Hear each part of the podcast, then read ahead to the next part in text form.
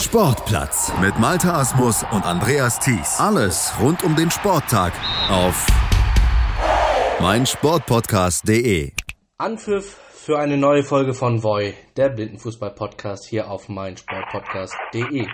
Mit mir, Jonas Barkmann.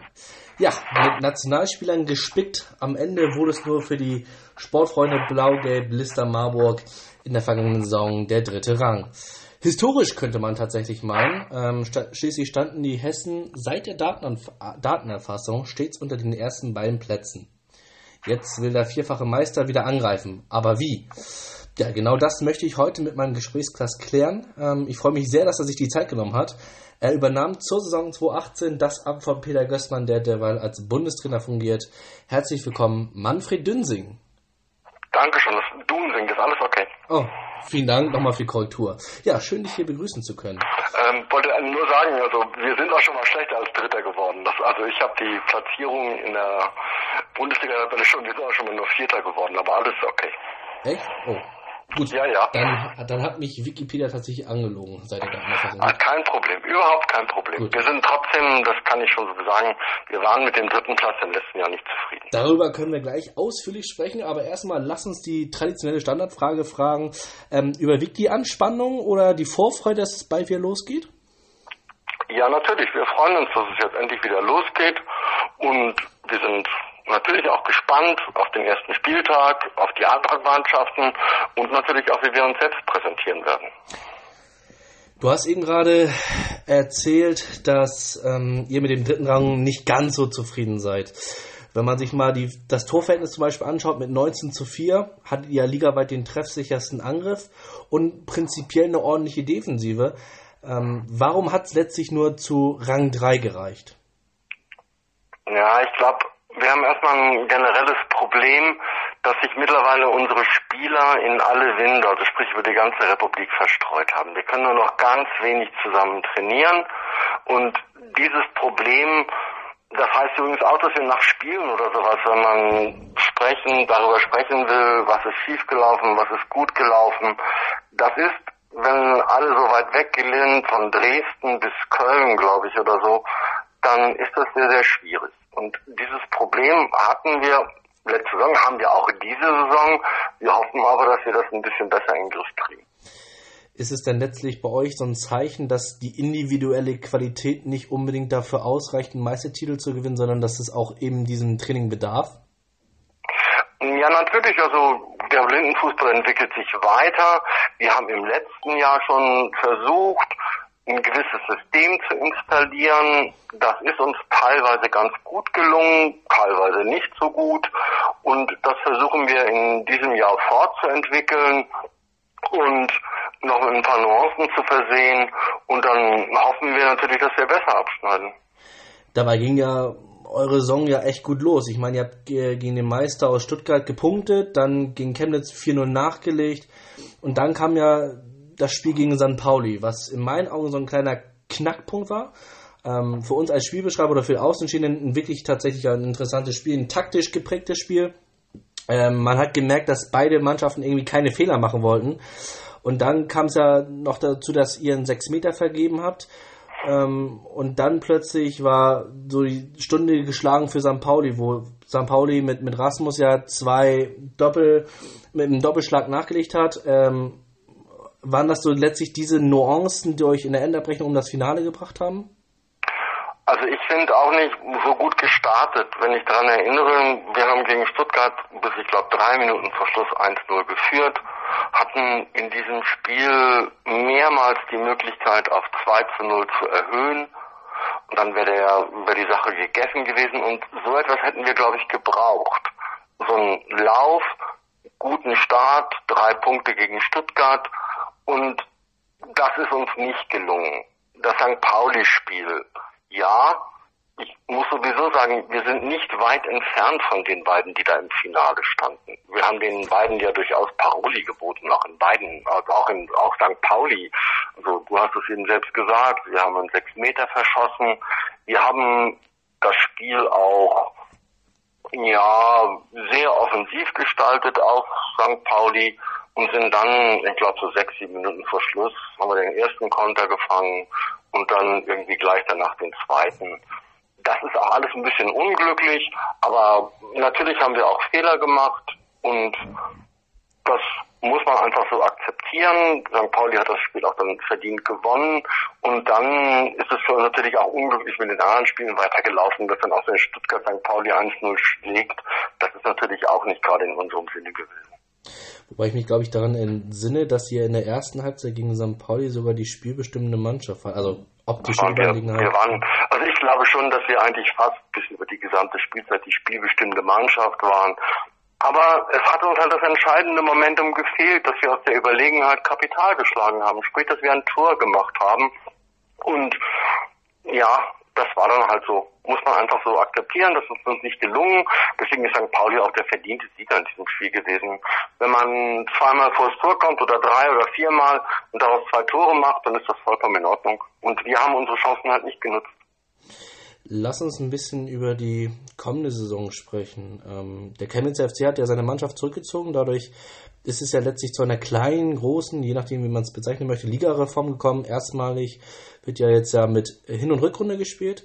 Ähm, kommt euch das entgegen oder seid ihr eher Fan des, ich sag mal, jeder gegen jeden eine Runde und dann kommt das Finale? weiß ich so nicht ganz genau.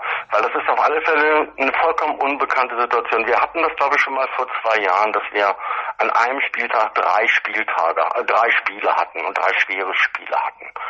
Und das ist eine Herausforderung für alle Mannschaften, die man auch bewältigen muss. Gerade wenn ich auch glaube, dass von diesen Mannschaften viele auch auf einem ziemlich gleichen Niveau sind.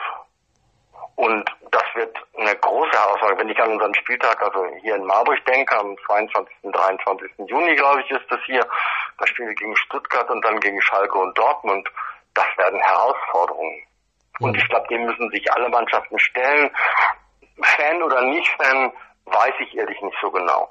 Ich glaube, dass das sehr strapaziös ist, dass natürlich auch, ich glaube, die Gefahr besteht, dass die Nationalspieler überbelastet werden, gerade in Bezug auf die Europameisterschaft, die ja für sie sehr unendlich wichtig ist, dass sie da sich für die Paralympics qualifizieren.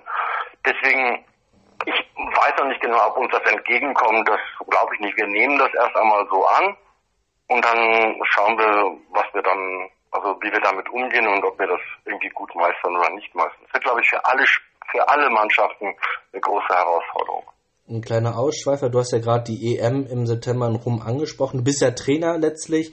Ich hatte mit Alex Fangmann äh, gesprochen, der sagte, ich glaube, dass es den Spielern gelegen äh, käme, weil sie direkt aus der Saison kommen. Die Saison ist ja am 31. August zu Ende. Ähm, und die EM startet am 15. September, das heißt prinzipiell zwei Wochen Ausruhen bzw. Vorbereitung. Ähm, siehst du da eher Nachteile oder Vorteile durch diesen Terminplan? Da mag ich wirklich ehrlich und das ist glaube ich auch individuell sehr unterschiedlich. Ich glaube Alex sofort, dass das, dass er meint, da kommt er mitten aus seiner Saison raus, aber es ist halt die Frage, wie man die Strapazen so einer Saison ganz gut verkraftet und ob man auch verletzungsfrei da durchkommt ich sehe halt auch eine Gefahr, wenn man an einem Tag zwei schwere Spiele hat, im Abstand von irgendwie vier Stunden oder drei, dann ist die Gefahr von Verletzung halt auch ziemlich groß. Das muss man einfach mal abwarten und Erfahrungen sammeln. Wir hatten ja eben gerade das Thema Chemnitz. Ihr habt ja einen prominenten Neuzugang äh, aus, vom CFC. Sebastian Theme, der Nationaltorhüter, ist, ist ja zu euch gewechselt. Ähm, dazu habt ihr Ali Champekta, Tammy Kuttig, Thomas Horn. Ja, man könnte meinen, ihr seid ja auf dem Papier der irgendwie der, der FC Bayern München, also nominell jedenfalls. Na, das, also, jetzt wollen wir mal den FC St. Pauli nicht so ganz vergessen. Nein, nein, also, das nicht, aber äh, ihr habt ja, seid ja gespickt mit Nationalspielern. Gut, St. Pauli auch, Stuttgart natürlich auch, klar. Also, da nehmen wir uns, glaube ich, so nichts. Und wir haben halt den Nachteil, dass, was ich auch gerade in meiner Eingangsrede schon mal gesagt habe, wir können nicht häufig zusammen trainieren. Und das ist ein Nachteil. Wir versuchen das zu kompensieren. Das soll auch keine Ausrede sein. Da haben wir uns auch nie drauf berufen. Wir akzeptieren das auch so. Aber das ist natürlich sehr, sehr schwierig. Kommt euch das dennoch zugute, dass ihr, ich will nicht sagen, aber es kommt schon gut hin, ein Grundgerüst der Nationalmannschaft in eurem Kader habt, die sich natürlich dann auch schon von diesen Lehrgängen, von den Testspielen kennen? Ja, natürlich ist das ganz gut. Aber das ersetzt auch nicht das, das wöchentliche Training im Verein. Das bleibt ein Nachteil und wir hoffen, dass wir das irgendwie kompensiert kriegen. Ihr habt ja auch noch einen zweiten starken Torhüter, Martin Mania. Ähm, wie, wie macht ihr das? Äh, habt ihr eine klare Ja, nein, das ist ganz klar. Sebastian ist die Nummer eins. Das war im letzten Jahr schon eine unglückliche Situation. Martin ist unser Guide. Ja.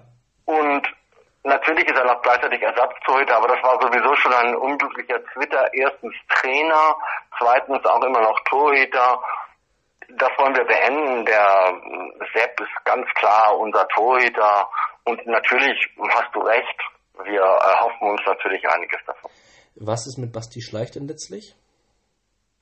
Ja, Sebastian Schleich gehört weiterhin zum Trainerteam, hm, wird am ersten Spieltag nicht dabei sein, weil er eine Operation hat und das weitere immer mal sehen, weil es ist ja auch bekannt, dass der nicht mehr in Marburg ist, sondern jetzt in Hamburg ist. Aber auch da werden wir Regelungen finden. Dann an dieser Stelle schon mal gute Besserung im Voraus. Ähm, bleiben wir bei den Personalien. Alican Pektas ähm, hat sich letztes Jahr gegen Schalke, korrigiere mich, wenn ich falsch liege, ja, ja, ja, ja, du hast recht. Und äh, für ihn ja letztlich besonders bitter, weil er ja zu dieser Gattung der Verletzungsanfälligen gehört. Äh, ist er jetzt wieder fit? Also, wir, da wird das Abschlusstraining am Donnerstag darüber entscheiden. Wir hoffen, dass wir ihn vielleicht eine Halbzeit oder sowas einsetzen können. Aber da kann ich noch keine Prognose. Da muss ich den, das Abschlusstraining abwarten am Donnerstag. Da hat der Adi gesagt, er kommt, er trainiert einmal die Woche und hat den letzten Wochenendlehrgang mitgemacht. Und aber Prognosen, das habe ich mir jetzt abgewöhnt. Da warte ich den Donnerstag ab und schaue dann, wie wir damit umgehen. Das wäre, glaube ich, für Ali wäre sehr gut, wenn wir ihn schon am ersten Spieltag in Stolberg einsetzen können. Wäre das, äh, oder war das denn das Kreuzband, was da verletzt war? Ich war da mal irgendwas im Knie. Ja, es war wieder das Kreuzband. Ja, es ist nicht gerissen, aber ähm, es ist schon, also, es ist ja immerhin das erste, das erste Mal war es ja gerissen und das ist schon hart, aber der Ali hat sich durch diese, ja, durch diese Reha durchgequält und war auch voll von Ehrgeiz, wieder Blindenfußball zu spielen und ich hoffe, dass er auf einem guten Weg ist und wir wollen aber auch nichts überstürzen. Das ist ja auch klar, dass man da jetzt vorsichtig sein muss und die Gesundheit von Mali hat absoluten Vorrang vor allem anderen. Auch im Blindenfußball natürlich letztlich. Ähm, vor allen Dingen, wenn, wenn er halt schon so, was heißt verletzt, ja, er ist ja nun mal verletzungsanfällig. Ähm, unglücklicherweise, weil er eigentlich ein wirklich toller Ja, Ali hat vorher schon mal, also Ali hat vorher fast, glaube ich, mal zehn Jahre ohne Verletzungen gespielt. Das ist, das hat sich halt jetzt unglücklich ergeben, sozusagen. Hoffen wir, dass er es äh, die nächsten zehn Jahre, oder was ist zehn Jahre, bis zum Ende seiner Blindenfußballkarriere doch bitte so beibehält. Ähm, das sind ja. so diese Fußballer oder Blindenfußballer in dem Falle, die man sich äh, auch als Zuschauer gerne wünscht, weil die das wirklich am Ball können. Da, da, da kann man wirklich den Hut ziehen. Lasst uns ein bisschen über eure Vorbereitungen sprechen. Es war tatsächlich in, aus meiner Sicht ein bisschen ruhiger um euch. Ähm, was, was habt ihr gemacht? Wie fällt grundsätzlich ja, aus? Wie das, also wie gesagt, wir stehen vor dem Problem, dass wir aus dem gesamten Bundesgebiet Leute zusammenrufen müssen und wir haben Wochenendtrainingslager gemacht. Die sind alle sehr gut verlaufen, aber was sie gebracht haben, das entscheidet sich natürlich in der Runde. Und wir sind erstmal ganz optimistisch, dass wir da gut gearbeitet haben, dass wir auch unser System ein bisschen weiterentwickelt haben, dass wir auch ein, zwei neue Spieler haben, die wir eventuell schon auch ein bisschen heranführen können an die Bundesliga. Und da, aber ich bin selbst gespannt, muss ich ehrlich sagen, was jetzt eigentlich was wir da auf die Beine stellen, sowohl am ersten Spieltag in Stolberg gegen die Spielgemeinschaft aus ähm, Köln und Berlin, als auch dann auf dem hammerharten Spieltag, das habe ich ja schon gesagt, bei uns gegen Stuttgart, Schalke und Dortmund. Wie weit siehst du euch denn letztlich? Also, ich glaube, da kann ich aber nichts zu sagen, weil ich muss erstmal gucken auch, was die anderen Mannschaften so drauf haben und wie wir uns so schlagen. Da wird nach dem zweiten Spieltag, da kann ich dann schon mal eher was sagen, was dazu geht. Ich bin selbst sehr gespannt, wenn ich mir einige Vorbereitungsergebnisse angucke. St. Pauli spielt gegen die russische Nationalmannschaft 1-1. Das ist sensationell. Das ist eine verdammt starke Leistung. Und ich würde gern sehen, was hat Stuttgart? Ich sehe eigentlich keinen Grund, warum die sich nie weiterentwickelt haben sollten. St. Pauli hat fast die ganze letzte Saison ohne Joni gespielt. Ich glaube nur gegen Dortmund. Da hat er auch gleich zwei Tore geschossen beim 2-0-Sieg. Ja. Und das ist natürlich, und, und Joni ist, soweit ich weiß, fit. Dann gehe ich davon aus, dass das, also da würde ich sie gern mal sehen, was die da auf die Beine stellen und was die bringen. Und St. Pauli hat halt auch den Vorteil, das sind halt relativ junge Spieler und die stecken halt Belastungen halt auch einfacher weg. Das muss man auch ganz objektiv einfach mal so sagen. Und solch eine Runde, die wird enorme physische Belastungen, Anforderungen, auch Anforderungen an die Spieler stellen. Und das ist, glaube ich, schon auch ein Vorteil von St. Pauli. Also St. Pauli sehe ich also sehr, sehr stark. Ohne dass ich jetzt sage, dass wir gleich da die quasi uns nur Autogramme abholen wollen. Nein, nein, wir wollen und rechnen uns auch gegen die was auf. Aber erstmal von der individuellen Qualität her sind die Bären stark. Mhm. Und Stuttgart nicht zu vernachlässigen. Die haben ebenfalls jede Menge Nationalspieler, können zusammen trainieren. Ich wüsste nicht, warum die schlechter sein sollten als im letzten Jahr. Lass uns kurz nochmal über die Personalien sprechen. Du hast angesprochen, ähm, da sind zwei neue bei dir, die ja langsam an die Bundesliga ranführt. Wer ist das? Und äh Das ist einerseits äh, Tobias, es ist erstmal nur einer, das ist Tobias Wenzel. Mhm. Und das ist und ja, da muss man mal gucken. Der trainiert seit letztem Jahr bei uns mit und entwickelt sich gut weiter, aber natürlich ist auch da erstmal eine Spannung, wie schlägt er sich in der Bundesliga? Das ist ja schon nochmal was anderes. Und hat erstmal da so keine Erfahrung.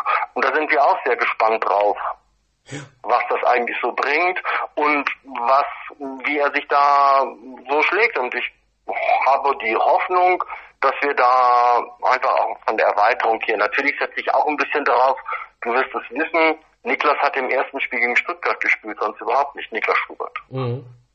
Und vielleicht haben wir ja ein bisschen Glück und er kann diesmal ein bisschen öfter für uns spielen, weil es wäre ebenfalls sehr, sehr wichtig.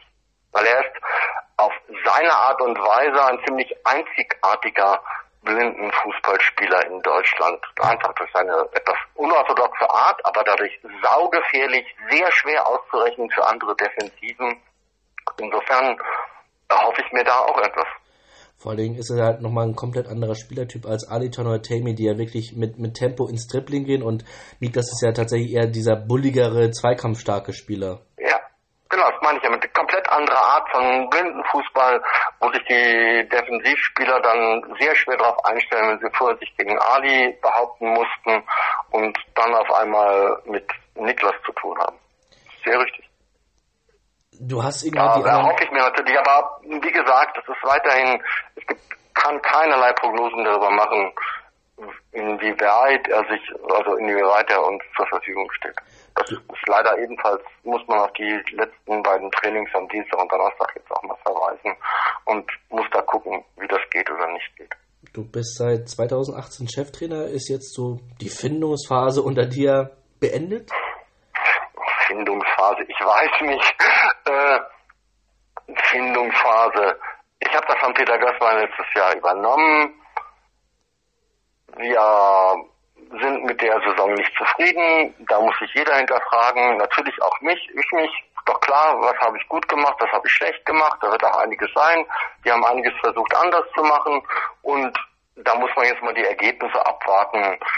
Findungsphase. Ich sag dir ehrlich, kann ich irgendwie nicht so viel mit anfangen, weil, na klar, ich trainiere die jetzt mit denen und bin der Verantwortliche, aber dass das jetzt irgendwie so neu ist und die Spieler sind ja auch alle nicht so neu, also weil die kennen mich ja schon aus meiner, ich glaube, neunjährigen Tätigkeit, glaube ich, mit äh, Peter Gossmann, unter dem ich als Co-Trainer gearbeitet habe. Und da habe ich mich jetzt auch nicht allzu groß geändert, glaube ich. Aber müsstest du vielleicht mal nach dem Spiel die Spieler fragen, ob die das sehen. Was habt ihr denn letztlich als äh, Ziel ausgemacht für euch? Äh, gibt es im Moment zu viele Variablen? Kann ich irgendwie nicht. Ich kann nicht sagen, natürlich will ich jedes Spiel gewinnen. Und natürlich kann man dann klug sagen, aha, dann will er wohl deutscher Meister werden, weil wenn er jedes Spiel gewinnt, dann wird er deutscher Meister. Aber erstmal, ich weiß erstens nicht, wann steht uns Ali komplett zur Verfügung? Wie klappt das? Wie sieht das mit der Belastung aus und wie kommen wir kommen wir verletzungsfrei durch diese, durch diese Saison. Die Spieler sind in die gesamte Republik verteilt. Es kann durchaus sein, dass uns bei dem einen oder anderen Spieltag nicht die komplette, das komplette Team zur Verfügung steht. Da muss ich erstmal gucken. Ich denke jetzt erst einmal, dann bezahle ich auch gern 5 Euro in das Phrasenschwein, das ist mir egal. Wirklich das erste Spiel, ein guter Start. Und dann schauen wir von Spiel zu Spiel weiter. Und dann werden wir schon sehen, wo wir letzten Endes landen. Würdest du tatsächlich aber dennoch unterschreiben, dass alle Mannschaften ähm, enger zusammengerückt sind von der Qualität her, dass du auch jetzt noch nicht ähm, ja, einen Finalisten ausmachen kannst, dass es durchaus sein kann, dass ihr dabei seid, dass Stuttgart dabei ist, dass St. Pauli dabei ist oder aber vielleicht doch die, der Geheimfavorit äh, Schalke 04? Ja, also das muss man auch erstmal sehen. Also ich habe jetzt das eben deine Frage so bezogen auf uns. Und wenn ich mir die anderen angucke, da bin ich auch gespannt. Wie bringen St. Pauli die Qualität, meine ich, die sie individuell haben, wie bringen sie die auf den Platz, wenn der Juni auch wieder regelmäßig für sie da ist, dann sind sie, glaube ich, wesentlich stärker und auch taktisch wesentlich variabler. Und auch die anderen Mannschaften, Schalke, hast du schon ganz recht, bin ich auch ganz gespannt drauf, wie weit sie jetzt so eine Konstanz hinkriegen. Und ich glaube schon, das meine ich ja auch mit der ungeheuren Belastung, wenn man da drei Spiele hat, bei denen man also quasi nahezu gleichwertige Mannschaften hat, auf die man da trifft, das wird eine ungeheure, auch physische Anstrengung an so einem Spieltag. Und wer der am besten gewachsen ist, der wird halt auch am Ende dann um die deutsche Meisterschaft spielen. Ich bin auch tatsächlich als Spielbeschreiber letztlich gespannt, ähm, wie ihr, aber auch jede andere Mannschaft eben diese, ich will, ja, man kann es ja schon sagen, Dreifachbelastung ähm, wegsteckt. Also äh, ich glaube, letztes Jahr war es einmal der Fall, dass Viktoria Berlin davon betroffen war, durch dieses Nachholspiel, glaube ich, gegen euch, dass die da dreimal an einem Wochenende spielen mussten. Ja, aber das. Aber, aber jetzt ist es ja, glaube ich, jedes Wochenende. Die Regel. Es ist die genau. Regel bis auf, bis auf den ersten und den letzten Spieltag, den Finalspieltag. Ja. Und wie gesagt, ich kann mich noch entsinnen, vor zwei Jahren, da hatten wir das schon mal teilweise. Und wenn es dann noch ein heißer Sommer wird, das stellt enorme Anforderungen an die Spieler. Und ich bin gespannt, wie wir damit umgehen. Ich erinnere an Dortmund, wo, glaube ich, 40 Grad im Schatten waren. Also ja, an das Spiel kam ich auch, ich musste auch gerade, ich weiß, wir haben gegen Chemnitz 0 gespielt, noch irgendwann, und dann mussten wir gegen Dortmund noch ran. Und dann haben wir noch Glück gehabt, dass einige Dortmunder Spieler verletzt waren. Und, aber das war trotzdem hammer, hammer hart, das weiß ich noch. Ich wollte sagen, das Wetter kann jeder Mannschaft prinzipiell irgendwie einen Strich durch die Rechnung machen. Ja, sehe ich auch so.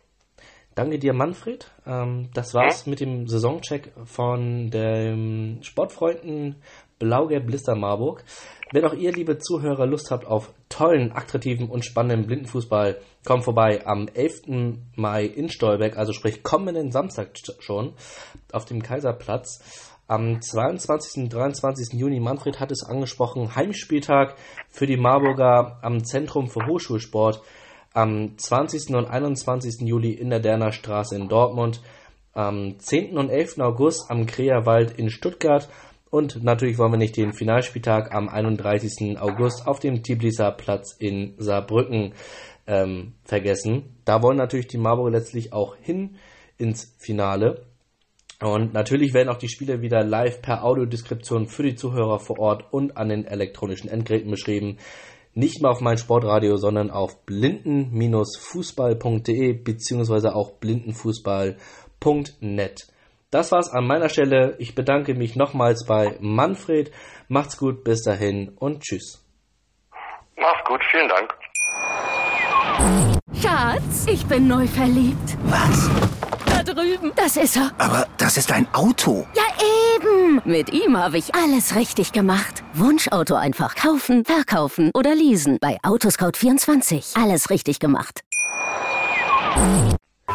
Sportplatz mit Malta Asmus und Andreas Thies. Alles rund um den Sporttag auf meinsportpodcast.de. Tour Le Jour. Dein tägliches Update zu den French Open von Chip and Charge mit Andreas Thies und Philipp Jobert. Vom 26. Mai bis zum 9. Juni auf meinsportpodcast.de. Schatz, ich bin neu verliebt. Was? Drüben. Das ist er. Aber das ist ein Auto. Ja, eben. Mit ihm habe ich alles richtig gemacht. Wunschauto einfach kaufen, verkaufen oder leasen. Bei Autoscout24. Alles richtig gemacht.